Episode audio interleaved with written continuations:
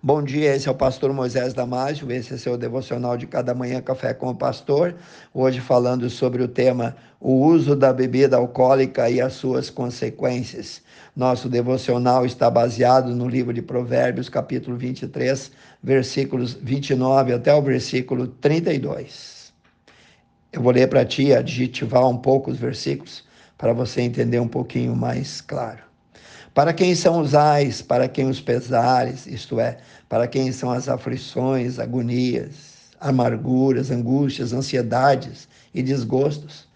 Para quem as brigas, para quem as queixas, para quem os lamentos e as lágrimas, para quem as feridas sem causas, tanto no corpo quanto no coração, para quem os olhos vermelhos, para os que se demoram perto do vinho, para os que andam buscando bebida misturada. Então, não olhes para o vinho quando se mostra vermelho, quando resplandece no copo e se escoa suavemente. No fim, o vinho picará como a cobra e como o basilisco morderá. Esse trecho da Bíblia retrata fielmente as consequências maléficas da bebida alcoólica na vida do viciado, mas não somente bebida alcoólica, mas qualquer tipo de droga. Em uma linguagem mais simples, diríamos que o viciado trará sobre ele tristeza, encrencas, reclamações, agressões físicas, ressacas lares divididos, pobreza e muito, muito mais são os resultados do vício em álcool. Muitos homens e mulheres respeitáveis têm entrado em decadência por causa da bebida alcoólica, acabam fazendo depois coisas que antes nunca teriam feito, como abandonar a família, roubar e, em casos extremos, até matar.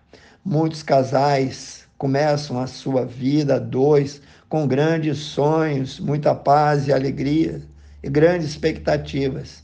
Quão grande a decepção deles quando a bebida começa a destruir a sua felicidade e o seu futuro. De fato, no início apenas bebericavam em casa ou socialmente bebiam, ignorando para onde a bebida poderia levá-los. Mas com o passar do tempo, à medida que as responsabilidades e preocupações da vida aumentavam, a quantidade e a frequência da bebida também aumentaram. Mal entendidos, alterações, discussões, acusações tornaram o ambiente pesado até o futuro parecer um beco sem saída.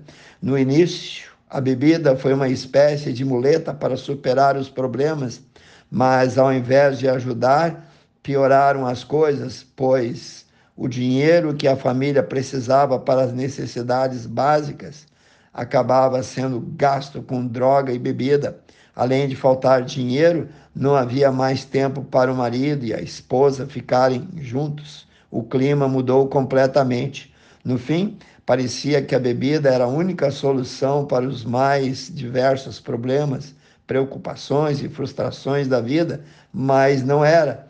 Nos momentos de sobriedade, os problemas se apresentavam cada vez maiores, o que aumentava o desejo de mais um gole. É um círculo vicioso em que o alcoólatra se afunda cada vez mais, ferindo-se e ferindo os outros.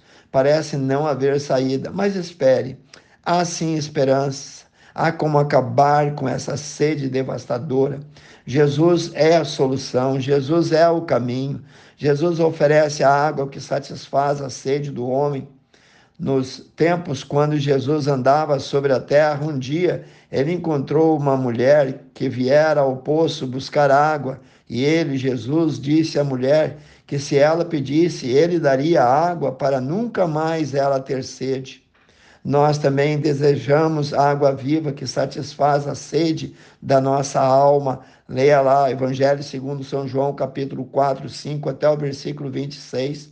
Tudo que Deus nos oferece é perfeito. E ele diz: A quem quer que tiver sede de graça, lhe darei da fonte da água da vida. Está lá em Apocalipse 21, 6. Jesus é a fonte de água viva. Se você quer ajuda, chegue-se a Ele do jeito que você está. Ele te ama e quer te ouvir. Então diga-lhe que por conta própria você não consegue se libertar do vício terrível da bebida ou das drogas, que sem a ajuda dele você está perdido. Por experiência própria, você sabe que na hora da tentação suas forças são insuficientes. Então, venha a Deus como pecador, arrepende-se da tua vida egoísta e pecaminosa. Creia que Deus tem uma solução para os seus problemas. Pela graça dele, você poderá entregar-lhe a sua vida. O sangue de Jesus Cristo nos lavará e nos lava de todos os pecados. E a promessa de Isaías 1,18 pode tornar-se uma realidade na sua vida. Eu vou ler para ti. Vinde então e arguir-me, diz o Senhor Deus ainda que os vossos pecados sejam como a escarlata, eles se tornarão brancos como a neve, ainda que sejam como o carmesim, se tornarão como a branca lã. Quando Deus perdoa, ele não deixa um vazio no nosso coração, antes ele enche com amor e graça. Em meio às tuas fraquezas, Jesus quer ser o teu refúgio. Você deseja beber dessa água viva? O que vem a mim, disse Jesus, de maneira nenhuma o lançarei fora. Confira lá, João 6, 37, pense nisso, quero orar contigo. Precioso Deus, abençoe cada um que ouviu esse devocional, cada família e cada lar, Senhor. Livra da escravidão, do vício, da dependência alcoólica. Ore e peça em nome de Jesus. Amém. Se você gostou, passe adiante e eu te vejo no próximo Café com o Pastor.